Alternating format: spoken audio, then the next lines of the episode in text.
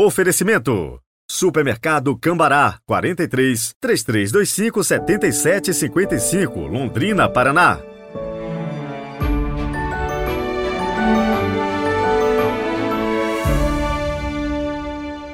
Louvado seja nosso Senhor Jesus Cristo, para sempre seja louvado. Hoje é terça-feira, 2 de maio de 2023, dia do grande doutor da Igreja, Santo Atanásio.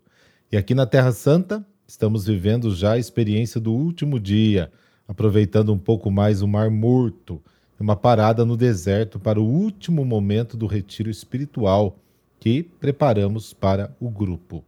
E já vou dando um recado para você. Se o teu sonho é ir para a Terra Santa, então se prepare, porque vou preparar um grupo para 2025. Então, já vá se preparando para isso. Vai guardando seu dinheirinho. Temos dois anos para isso. Mas uma coisa te digo: não deixe de realizar os seus sonhos, principalmente num lugar tão abençoado como a Terra Santa. É possível? Lógico que é e muitas vezes as coisas não acontecem porque não acreditamos plenamente e porque também não nos preparamos para viver essas grandes experiências. Pense nisso, rezemos.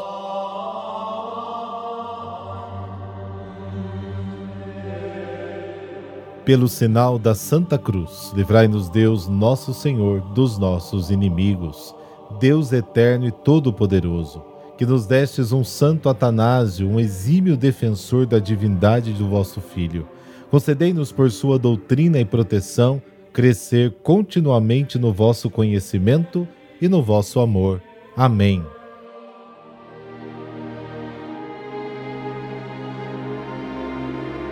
João capítulo 10, versículos de 22 a 30. O Senhor esteja convosco, Ele está no meio de nós. Proclamação do Evangelho de Jesus Cristo segundo João. Glória a vós, Senhor. Celebrava-se em Jerusalém a festa da dedicação do templo. Era inverno. Jesus passeava pelo templo no pórtico de Salomão. Os judeus rodeavam-no e disseram: Até quando nos deixarás em dúvida? Se tu és o Messias, dize-nos abertamente. Jesus respondeu: Já vou-lo disse, mas vós não acreditais. As obras que eu faço em nome do meu Pai dão testemunho de mim. Vós, porém, não acreditais, porque não sois das minhas ovelhas.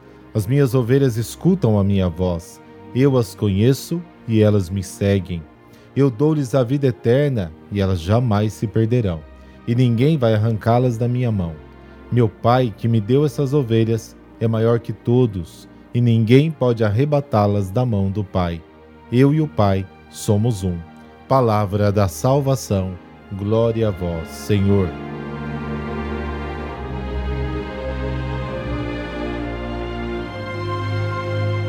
A festa da dedicação do templo em Jerusalém ocorria em meados de dezembro. Com esta solenidade, os judeus celebravam o aniversário da purificação do templo por Judas Macabeu. Isso está lá em 1 Macabeus, capítulo 4 segundo Macabeus capítulo 10.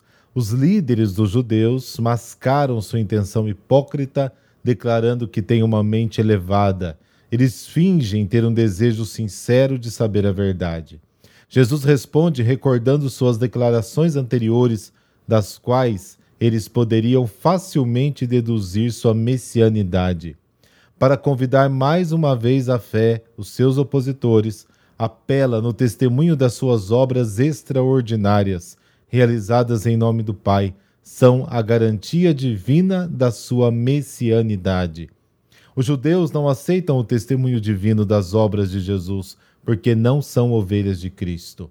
As ovelhas de Cristo ouvem a sua voz, mas os líderes dos judeus não acreditam. As ovelhas de Jesus estão em boas mãos, porque são cuidadosamente queridas pelo Pai e pelo Filho, essas duas pessoas que vivem em perfeita comunhão e intimidade, como diz Jesus: Eu e o Pai somos um. As palavras de Jesus sobre ser um com Deus são escandalosas aos ouvidos dos judeus incrédulos. Neste texto, Jesus coloca nos lábios de Jesus três afirmações que destacam a identidade das ovelhas e suas características em relação a Cristo. ouvem sua voz, os e jamais perecerão. A qualidade fundamental de quem se abre à fé é, sobretudo, a escuta. Quem ouve a minha palavra e crê naquele que me enviou tem a vida eterna. João capítulo 5. Quem ouve o Mestre tem vida e se torna seu confidente. E por sua vez é conhecido por ele com uma união pessoal e profunda que assume a forma do amor. João capítulo 10. Mas a escuta implica também seguir Jesus. É ação e compromisso. Quem confia em Jesus, que tem palavras de vida eterna, recebe os bens messiânicos e dá frutos de vida duradoura. Além disso, quem o segue será guardado por ele. João 17. Nenhum ladrão poderá sequestrá-lo, e nenhuma prova ou perseguição o vencerá porque Jesus, ciente de sua missão, o guarda e o preserva dos perigos em segurança e paz. Só os que pertencem ao rebanho de Cristo reconhecem na sua palavra a qualidade de Messias e bom pastor, que age em nome do Pai, na unidade de ação e amor. O fiel, ao contrário daquele que não é uma de suas ovelhas, sente perto de sua vida o Senhor que lhe dá segurança porque nele vê o Pai que lhe dá vida eterna, que é o conhecimento do Pai e do Filho. João capítulo 6.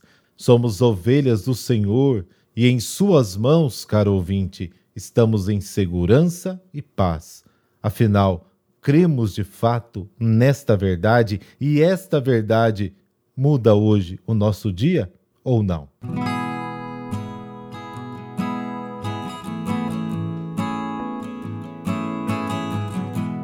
Hoje a igreja celebra Santo Atanásio. Ele nasceu em Alexandria, no Egito, em 296.